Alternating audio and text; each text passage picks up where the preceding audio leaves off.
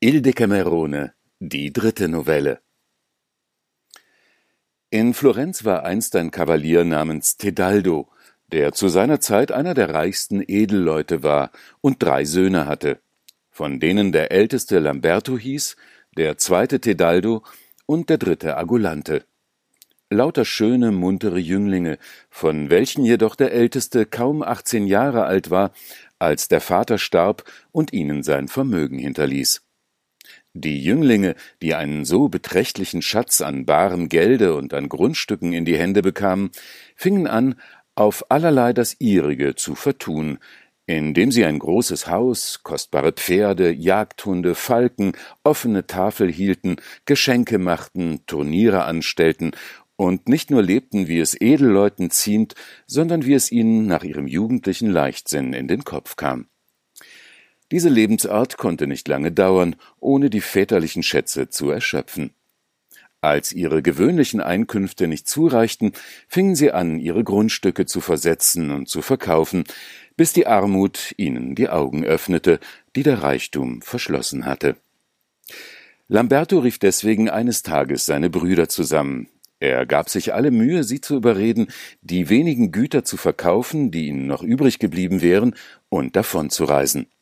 Sie verließen Florenz und gingen geradewegs nach England. In London mieteten sie ein kleines Haus, machten wenig Aufwand und liehen ihr bisschen Geld, das ihnen geblieben, auf Wucherzinsen. Hierbei war ihnen das Glück so günstig, dass sie in wenigen Jahren einen ungeheuren Reichtum sammelten. Einer nach dem anderen zogen sie nun wieder nach Florenz, kauften einen großen Teil ihrer vorigen Besitztümer zurück und manches neue dazu. Und da sie noch immer in England Wucher trieben, so übergaben sie dort einem ihrer Neffen namens Alessandro ihre Geschäfte. Uneingedenk des Zustandes, in welchen ihre törichte Verschwendung sie schon einmal versetzt hatte, fingen sie wieder an, in Florenz mehr Aufwand als je vorherzutreiben. Einige Jahre hindurch waren sie imstande, diesen Aufwand fortzusetzen, weil ihnen Alessandro ansehnliche Summen überwies. Indem aber die drei Brüder fortfuhren zu verschwenden, weil sie immer auf England rechneten, brach da selbst, wider alles Vermuten, ein Krieg aus zwischen dem Könige und einem seiner Prinzen. Darüber geriet die ganze Insel in Zwiespalt, so dass dem Alessandro alle seine Hilfsquellen versiegten weil man indessen immer noch hoffte, dass zwischen dem Vater und dem Sohne wieder Frieden werde und dass Alessandro alsdann seine Gelder samt den Zinsen erhalten würde, so blieb dieser noch in England, und seine drei Oheime dachten nicht daran, ihre Ausgaben einzuschränken, so dass sie täglich tiefer in Schulden gerieten, bis ihre Gläubiger auf Bezahlung drangen. Und da ihr Vermögen bei weitem nicht hinreichte, ihre Schulden zu tilgen, so mussten sie ins Gefängnis wandern. Alessandro, der in England verschiedene Jahre vergebens auf den Frieden gewartet hatte, entschloss sich, nach Italien zurückzukehren und machte sich ganz allein auf den Weg. Wie er nun durch Brügge kam, ward er gewahr, dass ein Abt in weißer Ordenstracht mit ihm zugleich aus der Stadt ritt, den eine Menge Mönche nebst einem zahlreichen Tross begleiteten, und dass ihnen zwei Kavaliere, Verwandte des Königs, nachfolgten, mit denen Alessandro ein Gespräch anknüpfte und von ihnen zum Reisegefährten angenommen ward.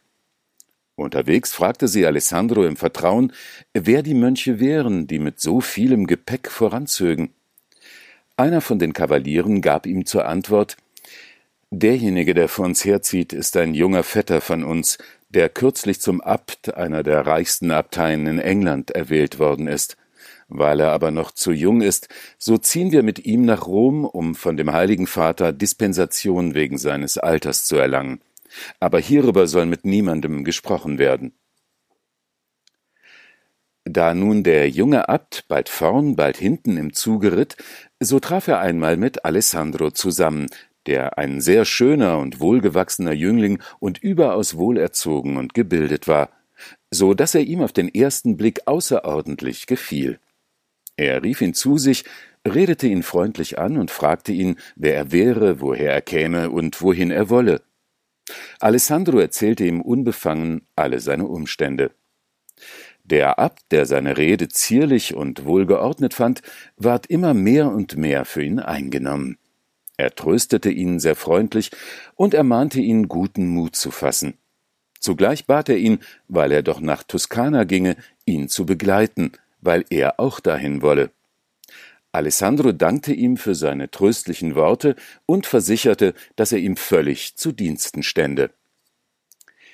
Indem nun der Abt, bei welchem die Unterredung mit Alessandro allerlei neue, unbekannte Empfindungen geweckt hatte, weiterreiste, kamen sie nach einiger Zeit in ein Dorf, das eben nicht reichlich mit Herbergen versehen war. Weil nun der Abt da selbst zu übernachten wünschte, so ließ ihn Alessandro bei einem Wirte absteigen, mit dem er wohl bekannt war, und bestellte ihm ein Nachtlager in dem noch am ehesten geeigneten Zimmer des Hauses. Und weil er als ein gewandter Jüngling bereits des Abtes rechter Hand geworden war, so brachte er die übrige Reisegesellschaft so gut er konnte da und dort im Dorfe unter. Als der Abt zu Abend gegessen hatte und es schon gegen die Nacht ging, so dass ein jeder sich zur Ruhe gelegt hatte, fragte Alessandro den Wirt, wo er denn selbst schlafen könne. Das weiß ich wahrhaftig nicht, sprach der Wirt. Du siehst, alles ist vollgepfropft, und ich muss selbst mit den meinigen auf Bänken und Brettern liegen. Doch in der Kammer des Abtes stehen ein paar Kornkisten, worauf ich dir ein Stück Bettzeug legen kann. Was soll ich in des Abtes Kammer machen? sprach Alessandro, die so klein ist, dass man nicht einmal einen seiner Mönche neben ihn hat betten können. Die Sache ist aber nun einmal nicht anders, sprach der Wirt, und du wirst dich dort so gut befinden wie anderswo. Der Abt schläft, die Vorhänge sind zugezogen. Ich lege dir leise eine Matratze hin, und du schläfst wie ein König. Da Alessandro fand, dass die Sache sich einrichten ließ, ohne den Abt zu stören, legte er sich, so sacht er konnte, zur Ruhe. Der Abt aber, der noch nicht eingeschlafen war, sondern seinen neu geweckten Gedanken leidenschaftlich nachhing, hatte alles gehört und auch bemerkt, wo sich Alessandro schlafen legte. Er war sehr froh darüber und dachte, der Himmel hat meine Wünsche begünstigt, und wenn ich mir diese Gelegenheit nicht zunutze mache, so kommt sie vielleicht so bald nicht wieder. Als alles im Haus schon im tiefen Schlummer lag, rief er den Alessandro mit leiser Stimme und befahl ihm, sich neben ihn zu legen, was dieser auch tat und sich, jedoch nicht ohne einigen Widerspruch, entkleidete und neben ihm niederlegte. Der Abt fuhr ihm darauf mit der Hand über die bloße Brust, wie wohl ein liebendes Mädchen seinem Liebhaber zu tun pflegt. Worüber Alessandro sich mächtig wunderte und nicht wusste, ob den Abt nicht irgendeine unerlaubte Lust anwandele. Der Abt ward seiner Besorgnis bald gewahr und lächelte darüber, nahm die Hand des Alessandro und legte sie auf seine eigene Brust, indem er sagte Alessandro, lass deinen unbegründeten Verdacht fahren und erkenne hier, was ich bisher verbarg. Alessandro fühlte, indem er seine Hand auf die Brust des Abtes legte, ein paar runde, zarte, feste Brüste, die aus lebendem Elfenbein schienen und die ihm bald begreiflich machten, dass er neben einem Mädchen läge, und er war schon im Begriff, sie in seine Arme zu schließen und zu küssen, wie sie ihm mit diesen Worten zuvorkam. Ehe du dich mir näherst, höre zuvor, was ich dir sagen will. Du weißt nunmehr, dass ich ein Weib bin und kein Mann. Ich habe als Jungfrau das Haus meines Vaters verlassen, in der Absicht, vom Papst mich vermählen zu lassen. Entweder dein Glück oder mein Unstern hat es so gefügt, dass ich neulich, wie ich dich zuerst sah, mich der Gestalt in dich verliebte, wie noch nie eine Frau geliebt hat. Sogleich beschloss ich dich und keinen anderen zum Gemahl zu wählen. Willst du mich aber nicht zu deinem Weibe, so entferne dich augenblicklich von mir und begib dich zurück auf dein Lager. Alessandro, der zwar nicht wusste, wer sie war, der aber nicht zweifelte, sie müsse sehr reich und vornehm sein, und der überdies ihre Schönheit kannte, bedachte sich nicht lange, sondern versicherte, dass er sich höchst glücklich schätzen würde, ihr Gemahl zu werden. Darauf richtete sie sich im Bett auf vor einem Bilde, worauf ein Kruzifix vorgestellt war, gab ihm einen Ring in die Hand und hieß ihm, mit demselben sich feierlich mit ihr zu verloben, worauf sie beide den Überrest der Nacht in zärtlicher und wonnevoller Umarmung miteinander zubrachten. Nachdem sie für die Zukunft ihre Maßregeln verabredet hatten, stand Alessandro zeitig auf und ging aus der Kammer, ohne dass jemand gewahr ward, wo er geschlafen hatte. Nach mancher Tagesreise gelangten sie miteinander endlich nach Rom. Nach einigen Tagen begab sich der Abt mit den beiden Kavalieren und Alessandro geradewegs zum Papst, den er folgendermaßen anredete. Heiliger Vater, ich bin in der Tracht, in welcher ich vor euch erscheine, und mit einem großen Teil der Schätze meines Vaters, des Königs von England, heimlich entflohen, weil er mich, blutjunges Mädchen, mit dem König von Schottland, einem abgetakelten, steinalten Herrn, vermählen wollte. Deswegen machte ich mich auf den Weg, um zu euch zu kommen, damit ihr mir einen Gemahl gebt. Indem ich in dieser Absicht hierher reiste, hat, wie ich glaube, Gott mir denjenigen zugeführt, den er mir zum Gemahl bestimmte.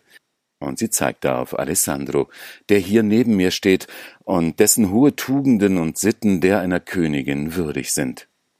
Ihn und keinen anderen begehre ich zu meinem Gemahl, was auch die Absicht meines Vaters sein mag. Deswegen bitte ich euch demütigst, uns euren Segen zu geben. Alessandro verwunderte sich über die Maßen, wie er hörte, dass seine Gemahlin eine Prinzessin von England sei, doch erfüllte es ihn mit heimlicher Freude. Andererseits wunderte sich der Papst ebenfalls über die Kleidung der Prinzessin und über ihre Wahl. Weil er aber sah, dass das Geschehene nicht mehr zu ändern war, entschloss er sich, ihre Bitte zu gewähren worauf der Papst die Vermählung feierlich begehen ließ und, nachdem die Hochzeit mit vieler Pracht vollzogen war, dem Brautpaar seinen päpstlichen Segen gab und sie entließ. Es gefiel Alessandro und seiner Gemahlin, wie sie Rom verließen, nach Florenz zu gehen, wo sie von den Einwohnern mit großen Ehrenbezeigungen empfangen wurden. Die Prinzessin ließ die drei Brüder wieder auf freien Fuß stellen, nachdem sie ihre Schulden bezahlt und sie alle in ihre Güter wieder eingesetzt hatte. Alessandro und seine Gemahlin nahmen den Agolante mit sich und verließen Florenz. Bei ihrer Ankunft in Paris wurden sie vom König von Frankreich ehrenvoll empfangen. Von dort gingen die beiden Kavaliere voraus nach England und vermochten den König die Prinzessin wieder zu Gnaden anzunehmen und sie und ihren Gemahl mit großer Feierlichkeit zu empfangen. Der König schlug ihn bald darauf mit großem Gepränge zum Ritter und gab ihm die Grafschaft Cornwall zum Geschenk.